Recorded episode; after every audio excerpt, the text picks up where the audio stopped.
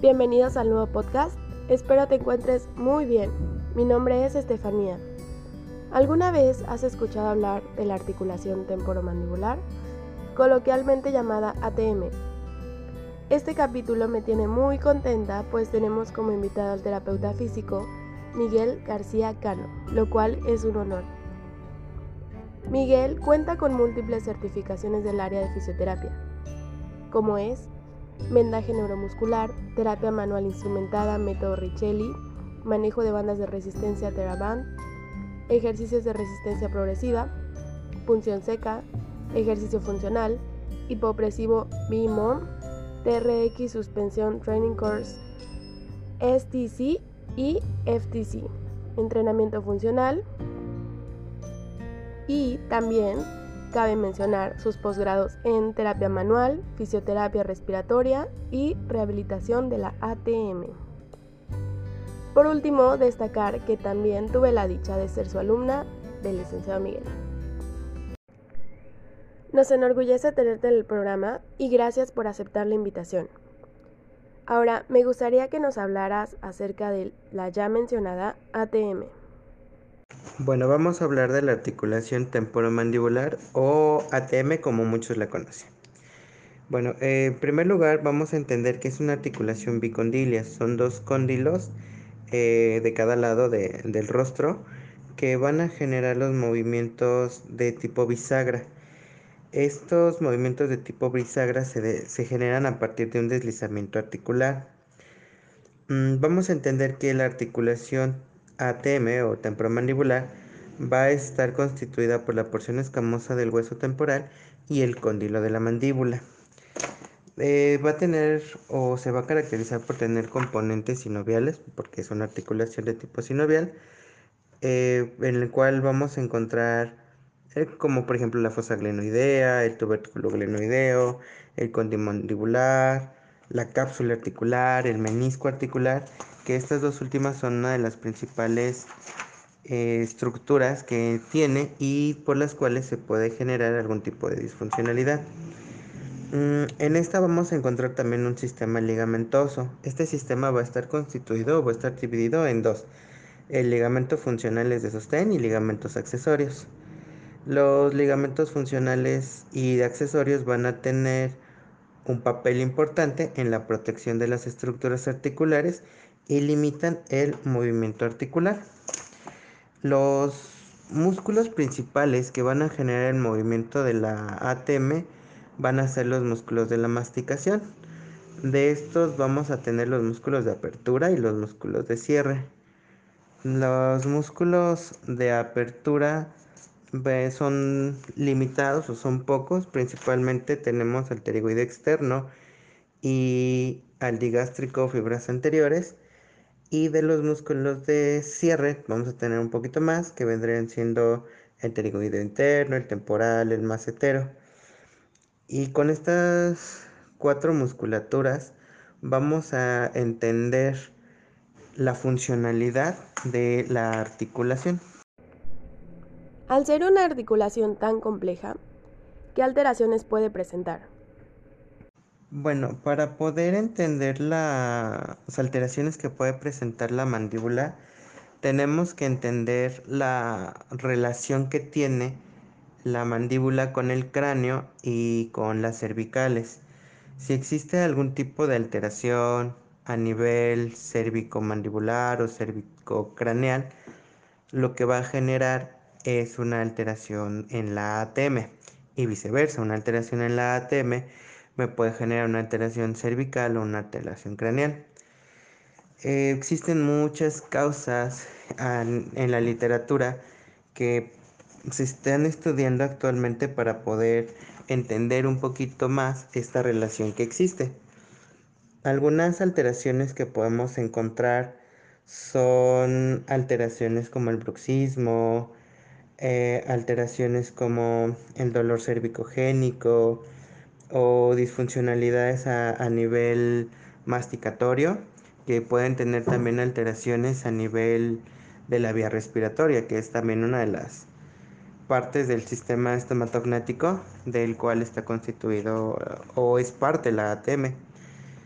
Eh, principalmente vamos a encontrar alteraciones que van a generar dolor de cabeza, dolor a la masticación, crepitaciones o chasquidos en la apertura y el cierre por alteraciones masticatorias o alteraciones en el menisco.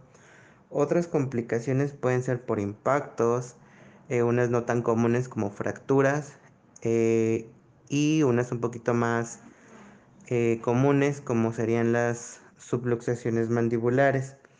Y bueno, la que más trabaja y de la que más se tiene un poco más de estudio sería de las alteraciones de la oclusión. Y estas alteraciones de la oclusión se ha encontrado que generan alteraciones a nivel cervical y tienen por ahí algún rasgo característico en el posicionamiento a nivel cervical. ¿Qué significa esto? Que bueno, eh, las alteraciones en la ATM pueden generar complicaciones a nivel cervical y esto generar dolor, eh, tensión muscular o algún tipo de alteración postural. Mencionaste el bruxismo como parte de las alteraciones.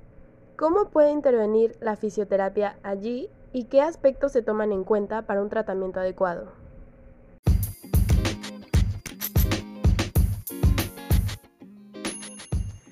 Bueno, eh, la fisioterapia actualmente está tomando un gran auge en el tratamiento de las alteraciones temporomandibulares, eh, principalmente en los trastornos de esta, que son los que están relacionados principalmente con el dolor y la disfunción de la musculatura masticatoria. Y bueno, alteraciones a nivel articular. Se tiene entendido que estas alteraciones pueden ser eh, causadas por traumatismos, alteraciones en la oclusión, estrés emocional, sensibilización de, los segmentos dentales. Y bueno, para poder entender la funcionalidad del tratamiento que se tiene que generar en, en, el paciente, hay que tomar en cuenta al paciente. O sea, no simplemente es ver la alteración que se tiene, sino cómo éste va a llevar a cabo el, tratamiento. Eh, ¿Qué quiero decir con esto? Que como dice en algunos artículos, la experiencia clínica como la investigación científica han concluido que el tratamiento para el trastorno temporomandibular se encuentra en abordaje multidisciplinar y multimodal. Y es importante que el paciente tenga una, un abordaje de su propio tratamiento y que éste pueda ser involucrado desde la parte de, la enseñanza, explicarle qué es lo que tiene y, cómo se, puede manejar con la terapia hasta eh, la función del paciente en realizar sus actividades en casa, porque la terapia no acaba en el consultorio, sino también tiene que generar un trabajo en casa. Mm, bueno, dentro de los tratamientos que se tienen en la literatura, podemos encontrar principalmente el uso de aplicaciones con corrientes TENS, ultrasonido, iontoforesis, láser de baja frecuencia y sobre todo la terapia manual, que es de donde hay un poquito más de investigación en relación al tratamiento de terapia manual respectivamente hacia la ATM y tratamiento de terapia manual con respecto al cráneo cervical. Eh, un ejemplo muy, muy actual o que hemos tenido eh, en, esto, en este tiempo de pandemia es un incremento de pacientes con bruxismo eh, por estrés. Entonces, trabajos manuales con masajes, masajes faciales y terapia manual a nivel occipital han demostrado un gran, eh, un gran avance en el control del dolor y esto aunado con actividad y ejercicio de, eh, de, lo que sería mímica facial, movimientos de apertura de oclusión, trabajo a nivel de musculatura masticatoria y musculatura de la deglución, ayudan a mejorar la funcionalidad de la ATM y así disminuir tanto la sintomatología y sobre todo mejorar el posicionamiento articular y disminuir la presión o tensión a nivel oclusal. Otro tratamiento que está muy muy unido a, lo que sería el bruxismo sería el trabajo de meditación. Uno de los trabajos que se maneja más y que tiene más relevancia científica es el, el tratamiento con mindfulness, que es a partir de una meditación y respiración en la cual podemos manejar eh, los niveles de estrés, mejorar esta situación y apoyar al tratamiento de la TM para disminuir tanto la sintomatología como el bruxismo en cierto grado y así el paciente puede tener una mejor funcionalidad en el proceso de masticación y deglución. En tu experiencia como terapeuta físico, ¿cómo ha funcionado el tratamiento? Dentro de mi experiencia clínica te podría comentar que la terapia manual es uno de los recursos más importantes que se tienen para el manejo del ATM. Sin darle o dejarle eh, todo el trabajo a la terapia manual podemos identificar que esta ayuda bastante y junto con la activación de la musculatura, ejercicios de la masticación, la mímica facial, trabajo respiratorio, trabajo a nivel de músculos de la deglución, apoyan bastante en los recursos, eh, o más bien son recursos que apoyan mucho el tratamiento del ATM. Siempre se tiene que combinar con algo, o sea, la terapia manual no es lo único que existe y siempre se tiene que apoyar. Nosotros lo apoyamos mucho con el trabajo de movimiento a nivel oclusal y, o sea, la, activación de la musculatura masticatoria y el trabajo de la deglución, principalmente movimientos linguales. Se tiene que tener en cuenta que la ATM es una articulación muy pequeña y la musculatura que está alrededor de ella pues también es, es, es fatigable. Entonces el trabajo tiene que ser un trabajo muy puntual, muy específico, de pocas repeticiones para evitar que esta musculatura se fatigue y pues generemos un proceso contrario al que queremos lograr. Pero pues eh, dentro del apoyo que se tiene, el, funcionamiento o el, el, el entender el funcionamiento de la musculatura genera un beneficio enorme para el reposicionamiento a nivel cervical y el reposicionamiento a nivel mandibular, que esto ayuda bastante a mejorar lo que sería el dolor, a trabajar sobre algunos tipos de dolores de cabeza o, dolores tipo migrañosos que pueden ser ocasionados desde estas alteraciones. Honestamente, me encantó la manera tan profesional que abordaste el tema. Ha sido un honor. ¿Te gustaría hacer un último comentario acerca de este tema?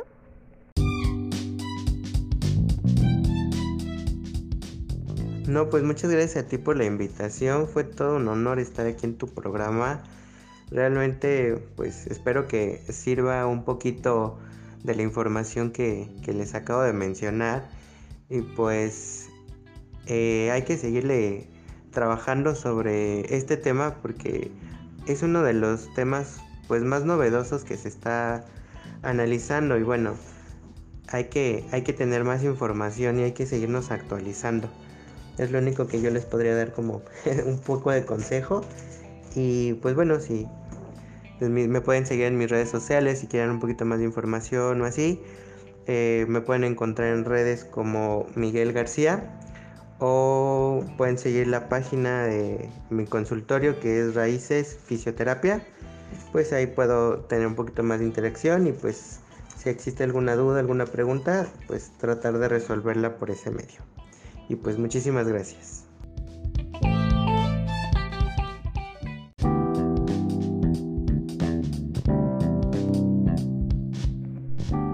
Muchísimas gracias por tu tiempo, licenciado Miguel, y todo el conocimiento que nos aportaste. Esperamos tenerte pronto en el programa de nuevo. Y a ti que nos escuchas, gracias por tomarte estos minutos para escuchar el podcast. Recuerda que cuidar de tu salud es parte del amor propio. Que tengas un lindo día y nos vemos en el siguiente capítulo.